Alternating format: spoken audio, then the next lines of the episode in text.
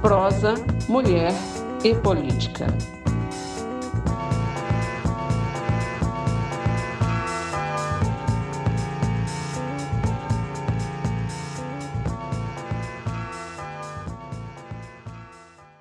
Eu sou Geralda Cunha. Eu sou Maene Gontijo. Estamos aqui de manhã, de tarde, de noite, fazendo companhia para você, mulher, homem, LGBTQI a mais, que queira conhecer as mulheres que fazem política. Venha conosco. Está começando Prosa, Mulher e Política. O Brasil é um dos países onde a participação da mulher nos espaços políticos é uma das menores. A subrepresentação feminina na política gera consequências que se refletem principalmente, mas não unicamente, na idealização, construção e execução das, de políticas públicas que considerem as questões do ser mulher. Acontece que nós estamos acostumadas a lidar com o espaço público onde se dão os debates, as discussões e as decisões que interferem nas vidas das pessoas que vivem em sociedade as nossas vidas. Mas as mulheres cada vez mais têm ganhado autonomia e frequentado diferentes espaços. Ainda que não seja o espaço da política eletiva partidária, as mulheres têm feito política intervindo em todos os lugares. O projeto Prosa, Mulher e Política soma-se à tarefa de dar vozes às mulheres que fazem política não só a política de cargos eletivos, mas a política em que a participação e integração se dá cotidianamente, na casa, no trabalho, na escola, na igreja, na polícia, nos meios de comunicação, enfim, nos mais diferentes espaços onde as mulheres estão e exercem papéis fundamentais, mas, no entanto, continuam sendo invisibilizadas. Você se identifica? Conhece uma mulher assim? Então vem com a gente. Mande para nós a sua sugestão de entrevista para que a gente possa colaborar e ampliar o conceito de participação política e, sobretudo, dar visibilidade às mulheres que fazem política com P maiúsculo. Mande seu recado no nosso Instagram, arroba prosa mulher e política, ou arroba mulheres na comunicação, sem cedilha e sem tio. Você pode ouvir nossos podcasts pelo Spotify Mulheres na Comunicação, sem cedilha e sem tio, ou na rádio web www.mulheresnacomunicação.com. E nossa prosa de hoje é com Ivone Cunha. Ivone é artista plástica, arte terapeuta, artesã e fotógrafa. É também companheira da nossa associação Mulheres na Comunicação mantém um ateliê, o Alvorecer, e ainda administra no Insta e no Facebook o Alvorecer, onde divulga seus trabalhos e também trabalhos de outros artistas. E ainda no Facebook, ela também mantém a conta Amazonas As Guerreiras, projeto que surgiu depois que ela descobriu um câncer de mama e assumiu a luta pelo direito das pessoas em tratamento de câncer ter um tratamento adequado, como está previsto em lei.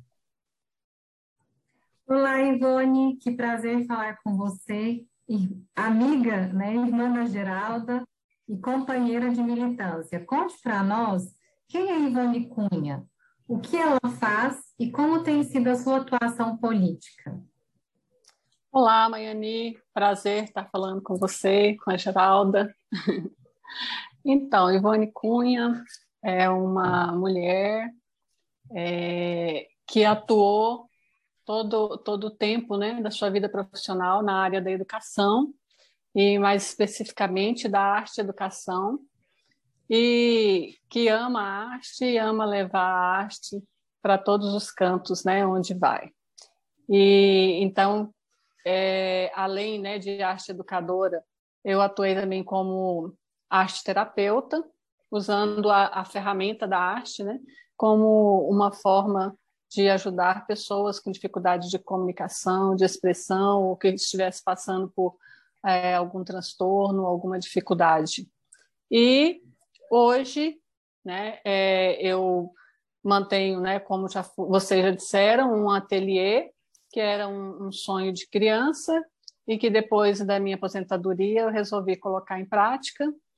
E também atuei, né, como vocês já disseram também, é, companheira da Associação Mulheres na Comunicação, então atuei também como comunicadora né, popular no programa Voz da Mulher na rádio universitária e depois também no programa online, né? Acho que é isso. E Ivone, então vamos primeiro falar da sua atuação no mundo das artes. Quem está fora, de fora né, desse mundo, acha que é sempre uhum. muito aberto, sem amarras, sem preconceitos. Como é que você vê a atuação das mulheres neste espaço? É diferente de outros em que o machismo ainda é forte? Olha, é, eu acho que a questão do machismo está presente em todas as instâncias, né? E hoje, claro que de uma forma diferente, as mulheres estão sendo mais visibilizadas e valorizadas, mas a gente é, vê né, na história da arte mesmo muitas mulheres que nem apareciam, né? Que eram é, algum homem, né? Que, que tomava a autoria da obra que ela fazia e aparece então na história como sendo a obra de um homem mas que era né, de uma mulher. Então, muitas vezes, o nome de um irmão, o nome de um marido, é que assumia a autoria. Né? E hoje, através de pesquisas e estudos, é, foi descoberto né, que eram obras de mulheres. Né? E a gente vê também, como tem Camille Claudel, né, que durante a vida dela, ela foi tida como louca, foi colocada no manicômio, né? E então, assim, é, durante a história tem vários desses, desses casos, né? Mas agora, hoje em dia, é, eu acho que está sendo mais aberto e que as mulheres ganham mais espaço. Teve um tempo também na história que a arte era colocado como algo de elite, que era contava ponto para as mulheres que queriam um bom casamento. Então, saber pintar, saber bordar, né? Era uma coisa que, que contava ponto na, na indústria do casamento, vamos dizer assim. E, e hoje não, hoje já é uma, uma forma diferente. O próprio bordado hoje né, é chamado de bordado livre, onde as mulheres usam o bordado como uma ferramenta para expressar suas ideias, expressar suas opiniões, né, para fazer sua militância, e não mais como um preparo para um casamento como era né, há alguns anos atrás cada dia mais a mulher tem ganhado espaço, né? Tem recentemente agora está tendo uma exposição de uma artista que foi minha aluna lá na década de 90 e que hoje está se destacando na, no cenário de arte contemporânea é, de Goiás, né? Também tem, já falei no, no Como é que é o nome no, dela, Ivone? é a Flávia Fabiana. Tá na a exposição dela está na Cora Coralina, né? Na Vila Cora Coralina. Agora, a da Cora Coralina é individual, né? que é Fios, Desafios e Afetos, a, o título uhum. da exposição. Essa está sendo individual dela na, na Vila Cora Coralina. E outras né, mulheres, é a Rafaela, que eu já falei também no quadro Artes e Artistas, que saiu daqui é, de, de, Goiânia né, e está morando no exterior, está ganhando um, um, uma visibilidade né, na arte internacional. E ela mesma né, é, relata as dificuldades que teve aqui. Ela entrou dentro de uma faculdade de artes e não se identificou, não se enquadrou, vamos dizer assim. Né? Então, ela abandonou o curso de, de artes e foi embora, né, fazer a, a, a vida dela fora e está dando certo. Né?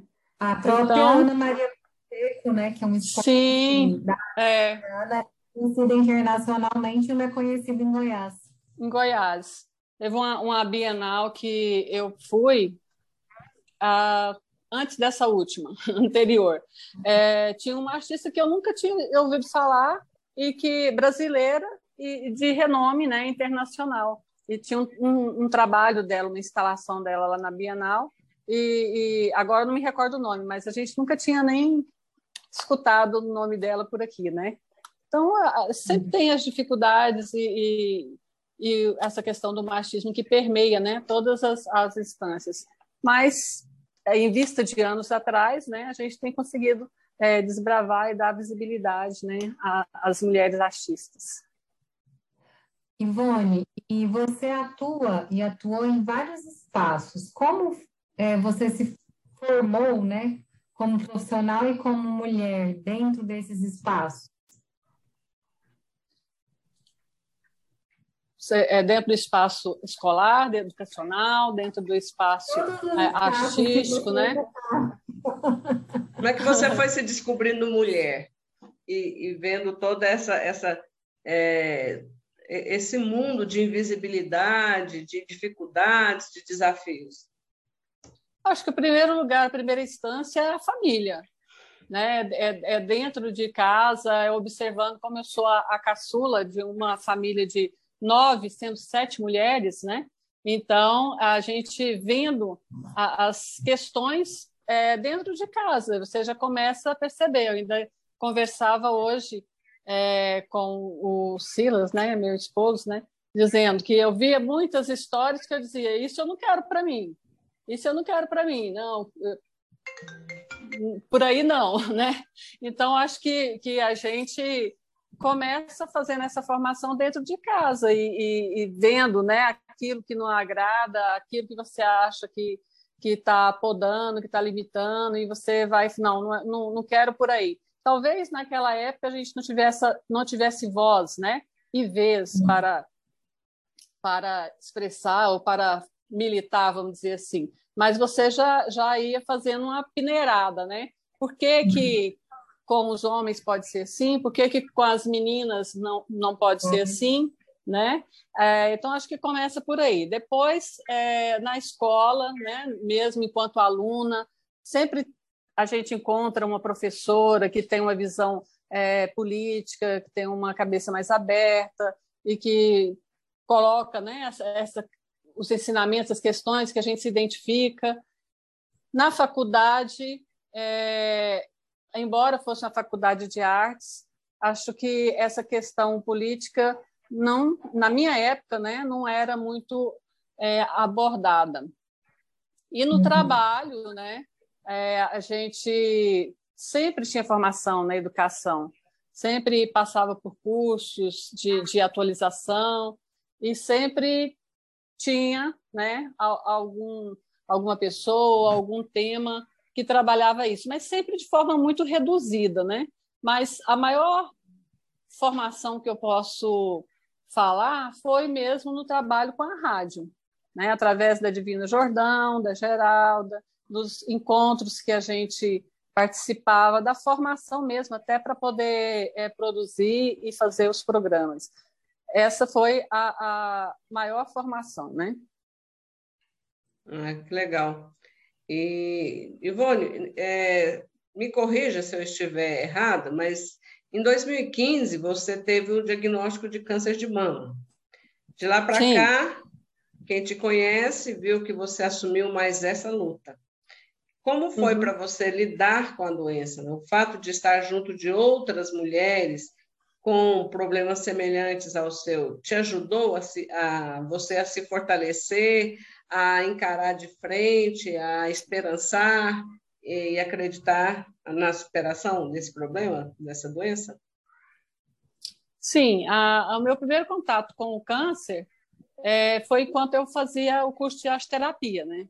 Eu terminei o curso de asteroterapia, aquela especialização, e a gente ainda não tinha a, é, a profissão ela, ela reconhecida recentemente, né? Então, na época, ainda não era reconhecida e eu queria colocar, eu e algumas colegas queríamos colocar em prática o que a gente tinha aprendido, porque aquela formação ah, bateu muito forte assim dentro da gente, né? Que, uhum. na realidade, eu acho que tem muito mais a ver comigo a arte terapia, a, a, a arte, de qualquer forma, seja arte as artes plásticas, o artesanato, mas a arte terapia bateu mais forte, veio de encontro né, com algumas necessidades nossas. Então, nós acreditávamos e acredita né, no, no bem que aquilo fez para nós queríamos levar para outras pessoas. Então, uma colega me chamou para fazer um trabalho voluntário no albergue Filhinha Nogueira, que ficava em frente ao Araújo Jorge. Né? Então, o meu primeiro contato foi ali, com, a, com o câncer. E sempre naquela época de acordo né, com o que a gente aprendeu no curso, é que a gente deveria focar a saúde e não a doença. Então, dar é, é, é, ênfase né, no que o, o, paciente, no que a pessoa tinha de bom, né, porque a doença é uma parte, mas ela não é toda a pessoa. Então, meu primeiro contato foi ali. E depois, em 2003, a minha mãe né, teve o, o câncer de mama, então aí já foi um, um contato mais próximo, né, passando mais bem pertinho assim, né, da gente. E, e aí, quando foi em 2015, então eu tive o diagnóstico e assim é, é muito forte, né? Quando você tem o diagnóstico, porque normalmente a gente associa câncer à morte, né? Então, e assim, pela experiência da minha mãe, que o câncer voltou, então eu tinha uma, uma visão, mesmo tendo feito um trabalho voluntário lá no Araújo Jorge, eu ainda tinha uma visão bem pessimista do câncer. É, tipo assim, agora, né? Agora ferrou. Uhum. Mas, mas aí, com esse diagnóstico, é, eu tive necessidade de, de ter contato com pessoas que estavam passando pelo câncer ou que haviam passado e havia é, se curado. Porque quando você tem a história de alguém que passou e se curou, você você tem a esperança de que você também pode, né? Se aquela pessoa curou, então eu também posso, Sim. também vou conseguir. Então eu tive essa necessidade e mesmo no, no período que você está fazendo a quimioterapia, normalmente você toma quimioterapia com outras do lado. Então ali mesmo você já vai fazendo né, é, conexões, contatos e, e, muitas dúvidas, né? Se o que você está sentindo é normal, se faz parte do tratamento, que na maioria das vezes os médicos não respondem, né? É, Sim. O, todos os dois oncologistas que, que me acompanharam, eles são extremamente silenciosos, falam muito pouco. Então, com a, a, as, a, as iguais, né, vamos dizer assim, a gente trocava, né? Sim. Então, é, isso me ajudou, né? me ajudou a fortalecer sem dúvida. Né? A, a, própria Divina Jordão, da Associação Mulheres da Comunicação, que já tinha mais de 10 anos de cura, né? era uma, um referencial. Né? Eu, tá. É. É. Como é que foi lidar com a doença? É, eu imaginava que, que seria muito pior, como é a questão que está em voga agora, né? porque na entrega do Oscar, o Will Smith né? agrediu lá o, o, o comediante, né, que fez uma piada com a esposa dele por ela é, estar careca, né, devido a uma doença autoimune, alopécia. Então, um dos grandes medos, né, dos, dos grandes impactos das mulheres é a questão que a quimioterapia faz você ficar é, careca, né, é um efeito colateral. Então, a primeira coisa que, que a primeira pergunta que eu fiz para o médico é: meu cabelo vai cair? Né? Acho que a maioria da, das mulheres ele vai vai cair. Então, isso você fica num receio muito grande. Só que no decorrer do tratamento, aí você, assim, eu me surpreendi, porque eu não a hora que o cabelo começou a cair, é, ele, o couro cabeludo ele fica dolorido. Então, foi uma libertação tirar o cabelo, ir lá e, e raspar o cabelo, né? amenizou aquele dolorido e aí eu vi que não, não, não, não foi aquele bicho de sete cabeças que eu estava imaginando, né? Eu usei, claro, antecedente com uma coisa que eu achei que, que foi importante foi antes do cabelo cair, eu já tomei a, atitude de cortar o cabelo, de mandar fazer uma peruca. Então eu acho que isso faz a diferença. Inclusive no livro Anticâncer, né? É, o autor fala que o grande, né, um, dos grandes vilões do câncer é que a pessoa começa a se sentir impotente. Então, ela fica à mercê da doença, do que está acontecendo. À medida que ela toma as rédeas daquilo, ela vai se fortalecendo e conduzindo melhor o processo. Então, o fato de eu antecipar, ir lá e cortar o cabelo, mandar fazer a peruca, eu acho que já me deu um, um, um certo poder, vamos dizer assim né? um certo domínio da situação. E depois, no, no, decorrer, eu usei essa peruca muito pouco, porque no final acabei assumindo a careca e pronto. Né? Hum. Então, é, eu acho que, que nesse sentido eu lidei melhor do que eu imaginava, né? Porque uhum. o que o estigma, o estigma do câncer, o que caracteriza o câncer é essa careca. Porque se você está de cabelo, se você faz uma maquiagem, sai, ninguém vai saber que você está com câncer. Mas a uhum. partir da hora que você está careca, às vezes não é nem câncer, às vezes é alopécia, né? É. Às vezes é outro motivo, mas você já olha assim, nossa, coitada, né? Tá com câncer, vai uhum. morrer, né, tadinha. Então, então é um estigma, né? Então, é. O Ivone, tem um documentário que chama Câncer, o Medo da Palavra. Eu acho que é muito isso, né? Assim, uhum. Estigma, toda essa questão que envolve o medo da palavra câncer, de tudo que ela traz, assim, né, no, no, ao longo dos anos, em relação a experiências negativas experiências positivas que as pessoas têm, né? Sim. E, e, e isso a, a gente está sempre comentando por aqui, né? Antigamente nem se falava câncer, né? Então, à medida que você começa a falar, que você é, assume a careca, que você põe uma página falando sobre isso, você está ajudando a desmistificar, né? E a mostrar que não é bem assim, né? São os, os, os preconceitos, né? As ideias preconcebidas que a gente faz, né? E, e, e vai levando. Então, é, e a questão do cabelo mexe muito com a questão da feminilidade, assim como o seio, que é o, né, o câncer de mama, né? Então, é, mexe muito. Então, um receio que eu tinha também é que eu nunca havia feito nenhuma cirurgia, não tinha nenhuma intervenção, intervenção de espécie alguma no meu corpo.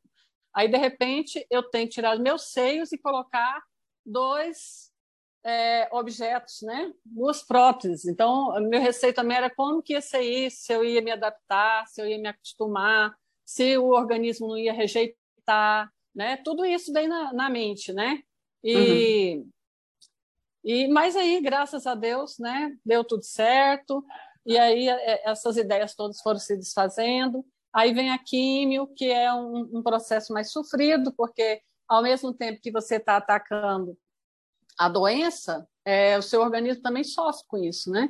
Mas é, é, são coisas que, que a gente vai enfrentando aos poucos e vai se fortalecendo e vai vencendo.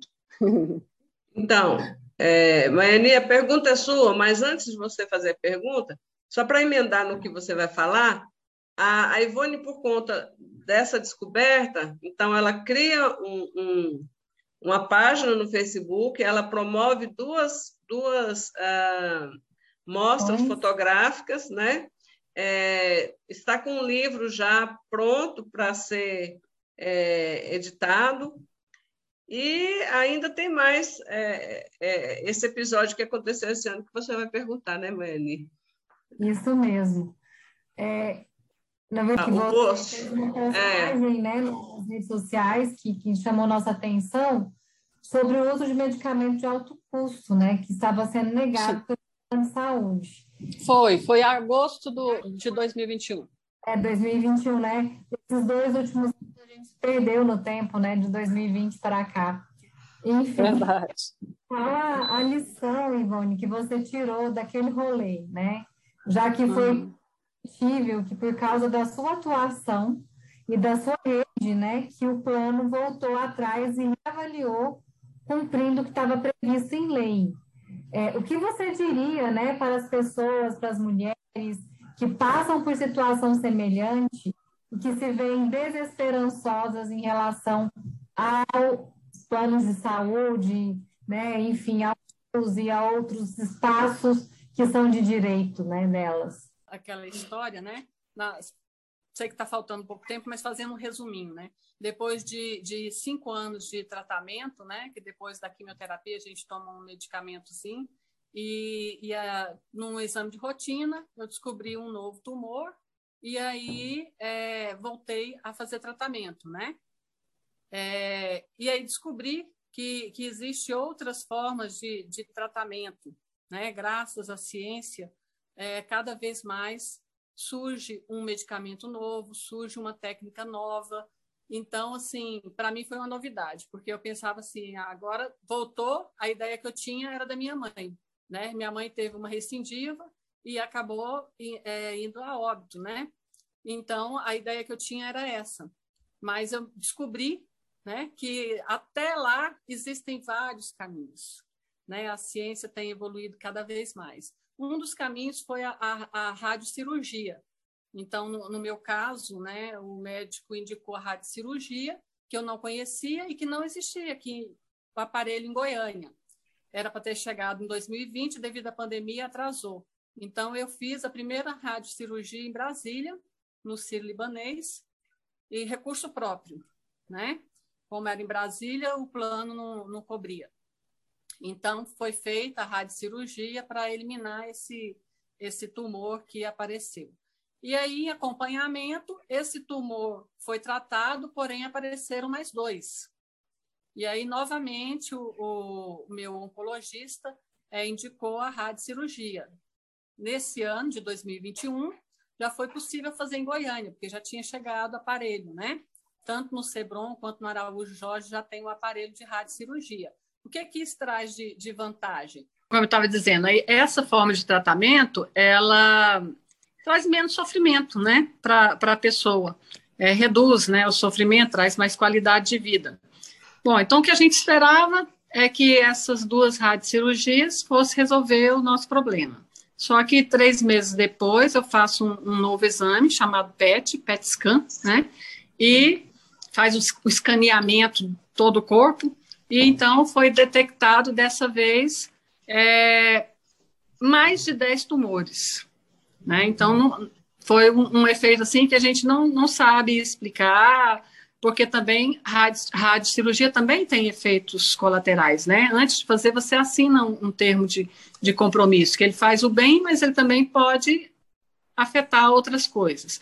E também uma outra hipótese, né, que muita gente anda questionando, é se houve interferência da vacina, do Covid, né? Não tem nada que prova, pelo contrário, os médicos mandam vacinar, que é melhor vacinar, né? Porque o sistema imunológico do paciente é, oncológico ele é afetado o tempo todo, então a gente tem que vacinar. Mas houve esse resultado. Então, diante disso, ele passou, mudou a forma de tratamento, né, o protocolo, que foi o, o medicamento alaparib. E aí, é, o meu plano, no caso, não cobria, né? Então, o que, que, que, que eu aprendi com essa experiência? Além de, de aprender que sempre tem um recurso para ser usado, né? Que o retorno do câncer não é o fim, que até lá tem muitos caminhos. É, aprendi também que tem muitos medicamentos novos, né? Muitos que foram aprovados recentemente, em 2018, mas já estão em uso e que dá uma qualidade de vida para a mulher, né? E, e, com muito menos transtornos. Então, a Lapariba era um desses. Daí, o, o, o plano não, não cobria. E aí foi onde eu fiz o vídeo, né, que, que vocês viram, e a gente teve que entrar, né, com recurso para conseguir o medicamento, porque um, um vidro de medicamento em torno de 16 mil reais. Uhum. Então, assim, não, não é para qualquer pessoa, né, não dá conta de, de manter um medicamento desse. Então, a gente foi no plano que resistiu, e assim, é, falar em câncer é falar em, em, lutar contra o tempo. Porque o que, que acontece? Enquanto uma célula normal leva. Estou falando aqui por rumo, eu já li, já estudei a respeito, mas agora não estou lembrado. Enquanto uma célula normal leva ano para se dividir, para se multiplicar, a cancerígena leva mês, né, semanas. Então, é uma luta contra o tempo. E, e sim, quando eu soltei aquele vídeo, já tinha quase um mês que, que o médico tinha passado. Né? E meu medo era que, que a doença avançasse mais, né? E depois, então, a gente conseguiu. E aí coincidiu também que esse ano é, a ONG né, é, Vencer o Câncer, né? Estava aí com a campanha de sim para a químio oral, né? Que era uma, uma PL, né? E uma medida provisória que ia ser votada e que o presidente tinha vetado, né? E, e que essa medida provisória agora passou. Então, enquanto um medicamento para fazer parte do, do rol, né, dos medicamentos utilizados no tratamento oncológico levava dois anos, agora são seis meses. Mas essa ONG, Vencer o Câncer, ela, ela luta para que seja automático né? Porque o, o câncer não espera. Então, que seja automático. A partir da hora que o, que o medicamento que foi pesquisado, testado, já foi aprovado, passou pela Anvisa, ele tem que entrar uhum. pela ANS é, automaticamente, não tem que ficar esperando. Né? Uhum. Mas, enfim, estamos agora com tempo de, de seis meses, né? E esses medicamentos que o, que o oncologista passou para mim, eles já, já fazem parte da, já fazem parte do rol desses medicamentos, né? Mas, enfim, o plano não, não, não tinha, eles não liberava, e aí com o vídeo, com a, a movimentação, acabou liberando. Tomei esse medicamento por três meses, né? E a gente faz sempre o PET, o, o exame para ver, e, assim, no meu caso, ele não teve uma, um bom resultado. Né? Talvez por esse tempo, por esse um mês que o, que o plano demorou para liberar, né? Talvez porque quando liberaram também, eles liberaram o medicamento que tinha uma temperatura ideal. Então, hum. ao, ao pegar o medicamento, eu tive que comprar um termômetro. Aí, se houvesse variação da, na energia, a temperatura variava. Então, o, medicamento pode perder nesse, nesse tempo. Então, assim, são vários fatores para serem analisados. Eu não sei se, se tudo isso influenciou para que o, o resultado não fosse esperado. Bom, como o resultado não foi esperado, ele manteve os tumores e alguns pequenos aumentaram.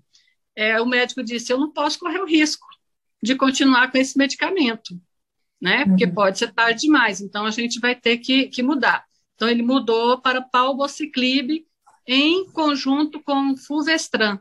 Então hoje eu tomo esse medicamento é do, todos os dias durante 21 dias, descansa 7, e todo mês eu tomo duas injeções intramuscular, junto com esse uhum. medicamento, é, e o, o, plano também não aprovou. Então, dessa forma, que que, dessa vez, né, o que, que a gente fez? Teve que entrar por via judicial, porque, por lei, o plano é obrigado a fornecer o medicamento. Só que o plano é, alegou que o medicamento não faz esse efeito todo que as pessoas que, que as pessoas pensam e que e no final das contas quem, quem deu esse laudo que responde né por essa por esse departamento no plano de saúde uma pessoa que não tem formação em oncologia um biomédico né então uhum. assim se o seu médico que está te acompanhando há mais de quatro anos, que está sempre atualizado, passou esse medicamento, porque é o que tem de ponta, né, e que está hum. dando resultado, aí vem a pessoa por questões burocráticas e questão financeira mesmo, né, é, é dizer que não, que, que não é isso tudo que estão dizendo, né. Mas, enfim, aí tivemos que ir pela via judicial, isso foi em novembro, e aí é, eu não quis correr o risco de esperar o plano. Então, eu tinha uma economia, a gente juntou toda a família, né, todas as pessoas que podiam, e eu comprei esse medicamento durante todo esse tempo, 16 mil por mês. Né? As injeções, o plano cobre, ele estava cobrindo, mas o medicamento não. Então, eu banquei até então, e depois, né, o advogado entrou com a ação, passou por várias instâncias, e agora, nesse mês de março, é que foi liberado o medicamento para mim. Então, agora o plano foi obrigado a cumprir. Né? Mas ele não cobre o retroativo que você gastou. Ainda não. Eu posso entrar com, com, com processo né, e tentar receber, mas uhum. ele passou a fornecer de agora para frente né? Uhum. Então, é, agora em março eu já, já consegui pegar o, o medicamento. Então, é, o que eu aprendi com tudo isso é que as pessoas não podem desistir, né? As mulheres que precisam desse medicamento não podem desistir. Eu sei que não é fácil, porque quem está passando pela, pela, pelo tratamento, né?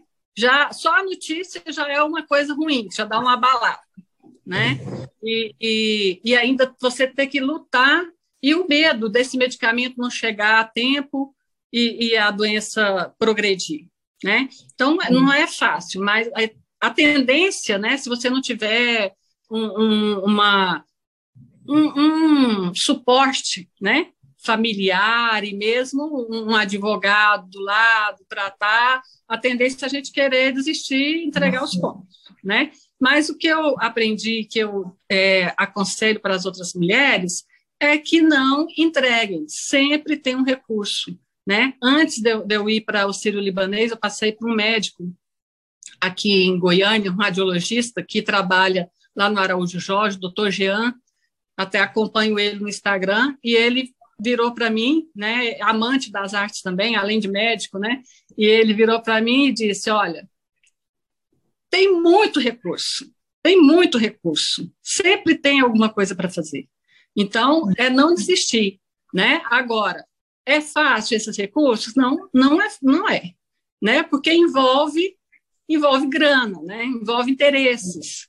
Agora a gente tem que, que correr atrás do, dos interesses. Eu fico imaginando o seguinte: se eu que tenho uma condição privilegiada, por exemplo, com remédio que tem que ter uma temperatura X, eu tenho a condição de comprar um termômetro, de acompanhar e tudo, ele pode não ter feito o efeito que deveria. Imagina uma pessoa que mal tem o que comer, mal tem um lugar para morar, né? Como que vai, vai manter isso?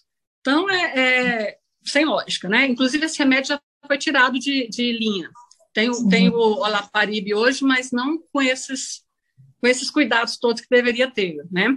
E o é, que, que eu tenho para dizer? Tomando esse medicamento, ainda que seja constrangedor, todo mês, injeção e remédio, e tenha alguns efeitos colaterais leves, né? Não se compara ao efeito colateral de uma quimio endovenosa. É o melhor de tudo para deixar aí uma pontinha de esperança para quem para quem está em tratamento, né? O melhor de tudo é que, então, depois de quatro meses, eu fiz novamente o PET e mostrou que sumiram os tumores. e o maior, o maior, que tinha 5 centímetros, reduziu para 2. Então, assim, foi um, um, um, um resultado muito bom, para lá de bom, né? Sim. Sem contar que, assim, quando você faz o exame também das funções hepáticas, está tudo muito bom. Então, prova, né? Que o, o biomédico lá do plano disse que, que uhum. o remédio não fazia efeito, né? Não tinha não tinha grandes efeitos assim do jeito que o pessoal estava falando, mas então é, esse resultado do meu exame mostrou que ele é super eficaz, né? Uhum. Então, é isso. Acho que tem que, que lutar mesmo, né? E, e para além, para complementar a questão do medicamento, né? Como fala também no, no livro é, Anticâncer, é a alimentação para ajudar, porque tem certos tipos de alimento que alimenta as células cancerígenas, né? Principalmente aquelas que são ricas em carboidrato, açúcar. Então, junto com, com esse tratamento, a gente é, reduzia a questão do carboidrato, a atividade física, né? A questão emocional também, eu acho que, que afeta bastante, porque uma coisa é você ir fazer um exame desse, é você ir tirar um sangue ou tomar uma injeção super agressiva, é, com calma, com tranquilidade, com, com segurança, com esperança que vai dar certo. E outra coisa é você ir é, ansiosa, angustiada, né? É, Sim. Então, é, então, a questão também psicológica e emocional acho que influencia. E sempre, Sim. assim, é, poder, embora os médicos falam pouco, muito pouco, a gente procurar pesquisar, né, e conhecer sobre a doença e sobre os tratamentos que tem, para você não se sentir impotente diante da doença, para você meio que mesmo que, que não tendo muito como opinar, mas né, ter um pouquinho de, de, de condição de escolher né, o que fazer. fazer. Verdade. É uma questão genética, né? É uma mutação genética do BRCA.